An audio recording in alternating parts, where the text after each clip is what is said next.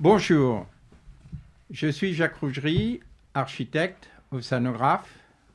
Je suis académicien à l'Académie des Beaux-Arts euh, avec euh, Jean-Michel Otoniel, qui est sculpteur dans la section, en ce qui me concerne, l'architecture. Et nous sommes aujourd'hui pour échanger sur euh, ces grands thèmes qui vont accompagner les explorations de demain, le monde de, l'art dans l'espace et le monde de l'art sous la mer. Et nous avons euh, donc décerné à Jérôme euh, Gobet, Jérémy pardon, Gobet, nous avons donc décerné le prix de l'art sous la mer, le prix international de l'art sous la mer de ma fondation. Euh, voilà, donc nous allons accueillir Jérémy et euh, pour parler justement de cette vocation qui vous a amené euh, à nous créer des sculptures, un monde, un monde imaginaire. Euh, qu'est-ce que la mer a représenté pour vous dans cette création? Bah Déjà, merci à nouveau pour cette immense reconnaissance qu'est le prix de la Fondation de la Crogerie. Également, merci pour le prix de la sculpture Pierre Cardin. C'est vraiment, c'était vraiment deux nouvelles assez extraordinaires et donc merci encore à vous et à l'Académie. C'est toujours difficile de, de, tirer les fils un peu de l'histoire, mais bon déjà j'ai la moitié de ma famille qui est bretonne, donc j'ai connu la mer depuis l'enfance. Après, je dirais, je dirais que c'est pas la mer en elle-même qui m'inspire. C'est plutôt, euh, je crois que ça a vraiment été le corail. En fait, euh, ah, la mer, c'est le corail. Ouais. justement, c'est ce qui m'a frappé en ce qui me concerne. Bon, Jean-Michel nous dira euh, ce qui l'a frappé, ce qui l'a intéressé à travers ce projet que vous nous avez montré, que vous nous avez soumis.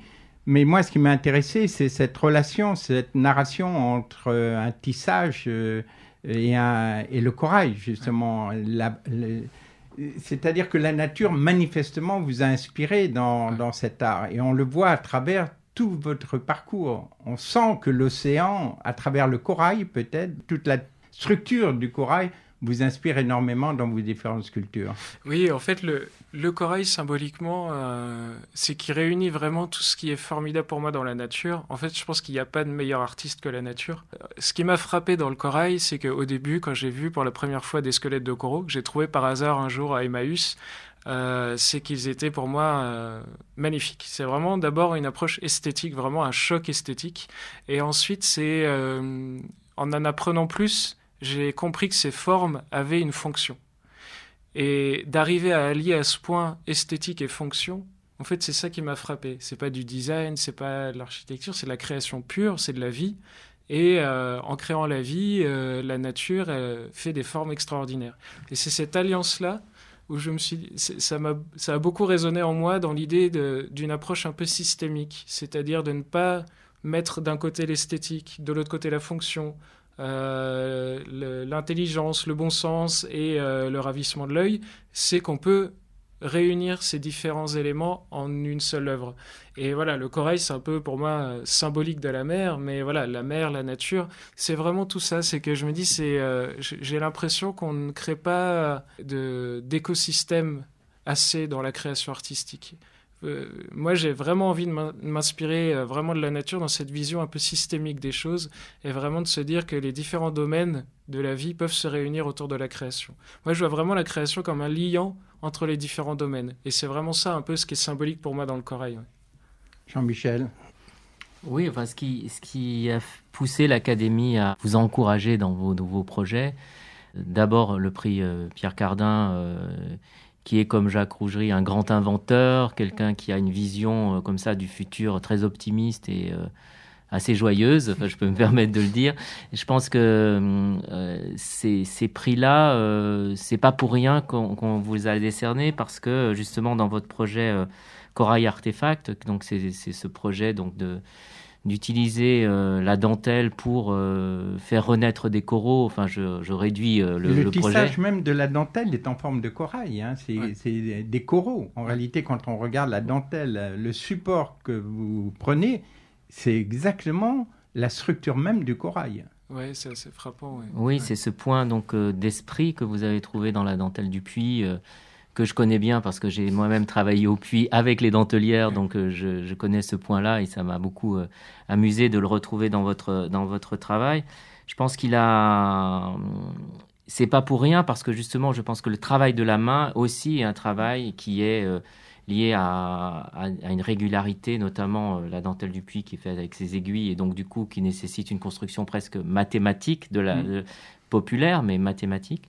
Et je trouve qu'on le fait d'avoir remis euh, ce, ce, point dans la nature a amené quelque chose d'assez nouveau. Donc là, moi, je suis très curieux de savoir que devient ce projet euh, Corail Artefact, où on en est. Est-ce que il a vraiment trouvé une place dans la vraie dans la vraie vie Est-ce qu'il déjà il est euh, placé sur des coraux? Que ah bah, ça... intéresse énormément de, biologistes, hein, de scénographes à Monaco par exemple. Ils sont très intéressés par cette expérience. Et puis en même temps, ça nous accompagne. Bon, moi je me définis comme un mérien, c'est-à-dire un homme du monde sous-marin. Et donc, dans ces expériences euh, d'habitat sous la mer, on, on a besoin d'être accompagné par des artistes, on a besoin d'être accompagné par des biologistes. Et donc, c'est cette synthèse qui m'intéresse entre l'artiste le scientifique. Euh, voilà pour cet accompagnement de ces mondes nouveaux. Et c'est dans ce sens-là, d'ailleurs, avec la Fondation, que nous décernons et nous tenons à ce que les artistes nous accompagnent de différents secteurs que ce soit la peinture, que ce soit la sculpture, que ce soit euh, la poésie, que ce soit euh, la musique. Il faut accompagner ces mondes nouveaux. D'ailleurs, Thomas Pesquet se fait accompagner à travers la sculpture ou la musique lui-même. Il joue du saxo dans l'espace. Et eh bien, il faut accompagner ces deux mondes qui s'ouvrent à l'humanité. Ce que je trouve très intéressant dans ce projet donc, que vous avez développé, c'est qu'en fin de compte, l'œuvre est destinée à s'effacer. C'est-à-dire qu'elle est destinée à disparaître. Là, oui. Donc là, je trouve qu'il y a une grande humilité. C'est ça qui est touchant. Par rapport à, l'œuvre d'art, c'est que c'est pas mettre une œuvre d'art sous la mer qu'on va aller visiter, comme beaucoup d'artistes ont pu le faire, et où moi, je j'accroche moins à cette approche de l'art sous la mer avec euh, créer un musée sous la mer. C'est là où vous présentez des œuvres éphémères qui sont destinées à être remplacées par le corail. Et je trouve qu'il y a là, il y a une vraie synergie qui est intéressante entre la science, l'art et la nature. Je dirais même, euh, en fait, pour moi, la vraie œuvre, c'est le projet en lui-même. En fait, c'est euh, et ça a toujours été un peu comme ça dans mon travail, c'est-à-dire que la vraie création pour moi, c'est le langage commun, que j'arrive à, créer avec euh, des gens qui ne sont pas du domaine de l'art. En fait, pour moi, la création, elle est là. Et en fait, les œuvres plastiques, c'est comme des totems, un peu des témoins. C'est vraiment ça l'idée. Et je rebondis sur ce que vous disiez aussi sur le, lien avec les mathématiques. En fait, ce projet, pour moi, la philosophie, elle est très mathématique dans le sens, c'est euh, un peu la philosophie, c'est moins par moins fait plus. C'est-à-dire de réunir différents domaines qui ont chacun des, des problèmes. Là, par exemple, euh, les savoir-faire qui sont oubliés ou qui n'arrivent pas à se réancrer dans la société contemporaine, le corail qui est en train de se disparaître. Et eh ben, en réunissant les deux, on crée une solution commune à ces enjeux. Et du coup, on arrive à sauver à la fois un savoir-faire, une industrie et, tout, ce que, socialement ça implique, et aussi un élément du vivant. Moi, c'est vraiment un peu ça dans l'idée euh, de l'approche du projet, c'est vraiment d'arriver à créer une solution à plusieurs problèmes en même temps. Et du coup, je, rebondis aussi sur la question que vous posiez sur où en est un peu le, projet et ce qu'il devient. En fait, si vous voulez, euh, il y a eu toute une phase au départ qui a été euh, de mise en place du projet et de validation de cette hypothèse. En fait, entre 2018 et fin 2019, on a pris la dentelle traditionnelle en coton du Puy-en-Velay et on l'a mis en contact avec du corail euh, boutures, larves et tout ça. On a vu que ce support, il pouvait permettre le développement de, de corail, mais qu'il fallait continuer à l'améliorer. Et en fait, moi, depuis le début du projet, ce que je pense, c'est que la dentelle traditionnelle est une base, mais ce que je veux créer, c'est ce que j'appelle une dentelle 2.0, avec des matériaux nouveaux, euh, des biopolymères, etc., et en intégrant des molécules et des éléments dans cette dentelle pour le rendre aussi efficace comme support que les supports plastiques, béton euh, utilisés habituellement. Donc 2019, fin 2019, on a validé l'hypothèse de base, et là, depuis, en fait, on a travaillé à des nouveaux prototypes, et ces nouveaux prototypes vont, là, ils sont arrivés en Guadeloupe, euh, c'est là où on fait nos tests. On va les tester encore en aquarium, mais cette fois en aquarium extérieur, donc qui reproduit bien les conditions du vivant. Et euh, si tout va bien, et si le Covid nous laisse un petit peu tranquille et si on arrive à le faire, euh, on va faire nos premiers tests in situ, toujours en Guadeloupe, fin août Parce qu'en fait, la ponte des, coraux est annuelle là-bas, et cette ponte, elle est euh, normalement fin, du mois d'août. Donc ça, ce sera nos tests, premiers tests in situ. Et en parallèle, en fait, Corail Artefact, l'idée, c'est de développer une solution pour chacun des enjeux liés aux coraux toujours en alliant l'art euh, et les différents domaines. Donc il y a la dentelle, ça c'est pour régénérer les récifs qui sont en danger, mais il y a aussi des récifs qui n'existent plus à cause de la pêche à la dynamite ou du BTP. Donc là, moi je suis en train de créer ce que j'appelle un béton écologique. Donc c'est une matière complètement nouvelle, entièrement écologique pour reconstruire des récifs. Et il y a aussi euh, toute une action anti-plastique, parce qu'on ne le sait pas trop, mais le plastique tue aussi les coraux. Donc là, on est en train de développer une matière euh, totalement écologique qui peut remplacer le plastique et d'en faire des objets, des contenants de tous les jours et des œuvres. Moi, maintenant, toutes mes œuvres, je les prototype avec cette matière, donc pour que même dans ma création artistique, tout soit entièrement écologique de A à Z. Et on a une dernière partie qui est extrêmement importante, c'est toute la partie éducation et médiation. Alors évidemment, il y a des œuvres et des expositions, mais on fait aussi beaucoup d'actions envers les enfants fait beaucoup de pédagogie. Moi, je vais voir aussi des enfants. Donc, ça passe par euh, l'art, mais on leur fait faire aussi, par exemple, là, on a commencé à faire, euh, depuis l'année dernière, on a commencé à faire faire une barrière de corail en tricot aux enfants.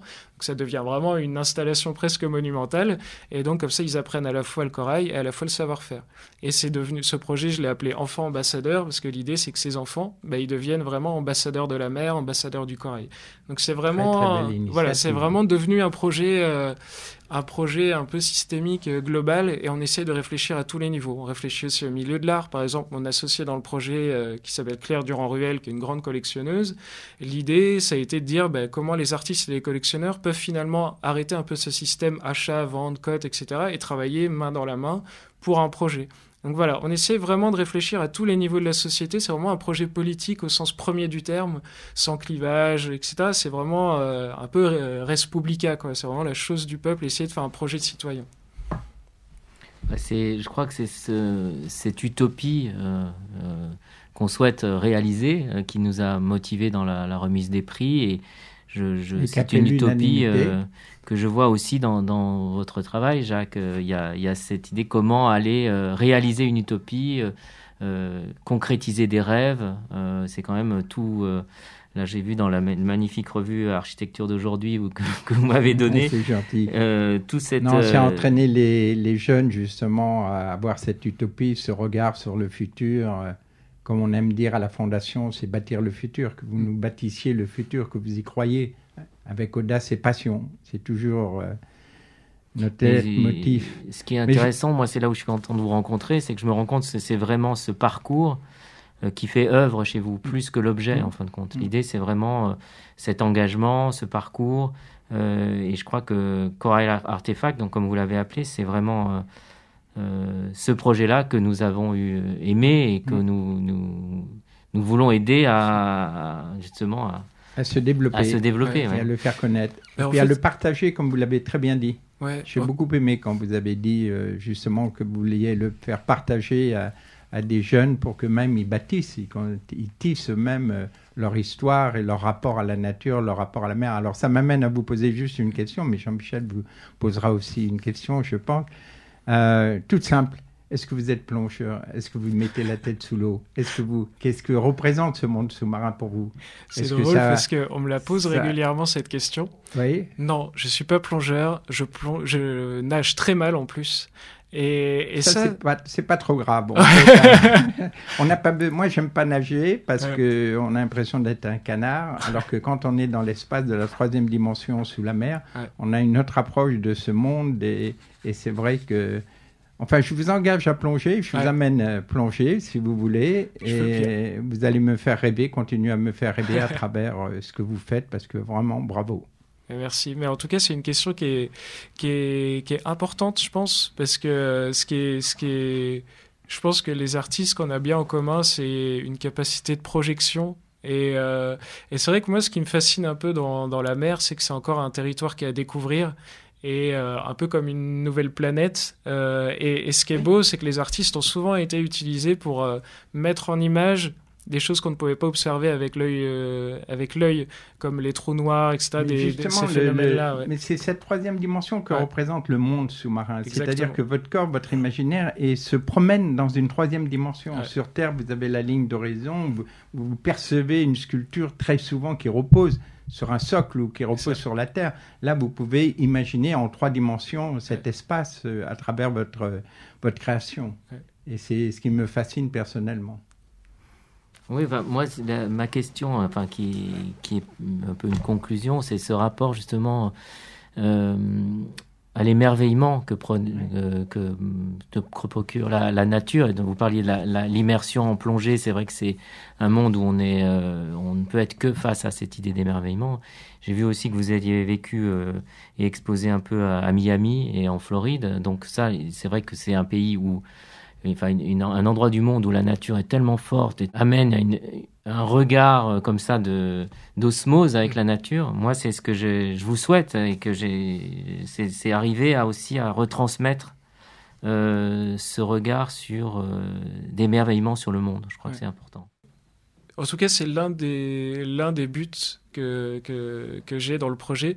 C'est euh, si un jour je peux me dire que j'ai inspiré en tout cas des, jeunes artistes ou des gens à, créer. En tout cas, ça, ça serait une belle récompense. Et je pense que inspirer, c'est euh, aussi par, quelque chose de positif. Je pense qu'on a une image peut-être un peu de, l'artiste torturé, euh, seul, euh, esselé un peu dans son atelier. Et je pense qu'on on peut essayer de proposer un autre modèle d'inspiration qui est vraiment vers, euh, plutôt vers la lumière que vers l'obscurité, et vraiment d'inspirer les gens. Ben, merci. Merci à vous, merci beaucoup. Merci.